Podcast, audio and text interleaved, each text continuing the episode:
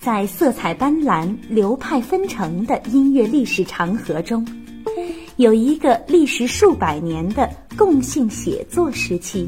尽管众多个性迥异的作曲家们分别彰显出由于地域、时代、人文环境的影响所营造出的不同写作风格，但他们仍然在相对较大的创作理念领域内，遵循着一个共同的基本原则。这就是调式思维，彼此毫无关联的乐音，杂乱无序的排列，是很难塑造音乐形象和表现音乐思想的。经过长期的音乐实践，人们发现，在有中心音的不同音组织中，音有互相依存与制约的特性，因此，音乐中所使用的音总是按照一定的关系连接在一起。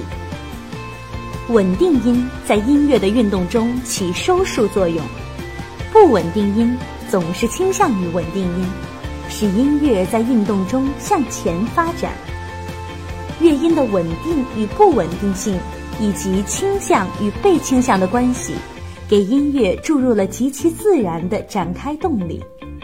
以一个音为中心，按照一定结构关系组成的音阶序列体系，叫做调式。在调式体系中，始于主音，止于主音，按照高低次序有组织的音高序列叫做音阶。音阶是调性写作时期构成音乐音响的重要基础。例如，音和音的相邻关系依次为全音、全音、半音、全音、全音、全音、半音。七个音的音阶体系属于大调调式。通常依照主音高度以具体音高标记调式，包括主音标记和调式标记。主音不同而结构关系一致的不同音阶，都可以用主音加调式名称的方式来命名，如 C 大调、D 大调、降 E 大调等等。C、D、降 E 为主音的音名，大调为调式类别。不同调式类别之间，如大调式和小调式、五声性调式和大小调式之间都有明显不同，能够区别彼此的特性。在同一调式构成的乐曲中，若采用不同的音高，如 C 大调和降 B 大调。A 小调和 F 小调，旋律的色彩也会发生一定的变化。这种具体调所呈现的特性叫调性。调式体系中的各个音级被称为调式音级，以罗马数字按音阶上行的次序依次标记为一、二、三、四、五。六、七、一，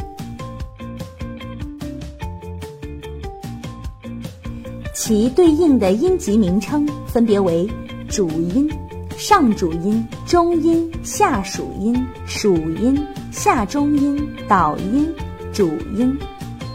由音级名称可以看出音级之间的主次以及相互关系。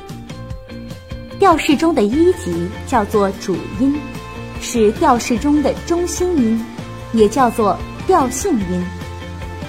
主音作为听觉上的参照点，是一种在音乐音响上都易为感知的重要音乐要素。所有的音乐材料都与主音相关，并以主音为中心。主音是调式中最稳定的音级。属音，五级属音和四级下属音。分别在一级音的上方五度和下方五度，对主音级的稳定性起主要的支持作用。因此，调式中的一、四、五级为正音级，二、三、六、七级为负音级。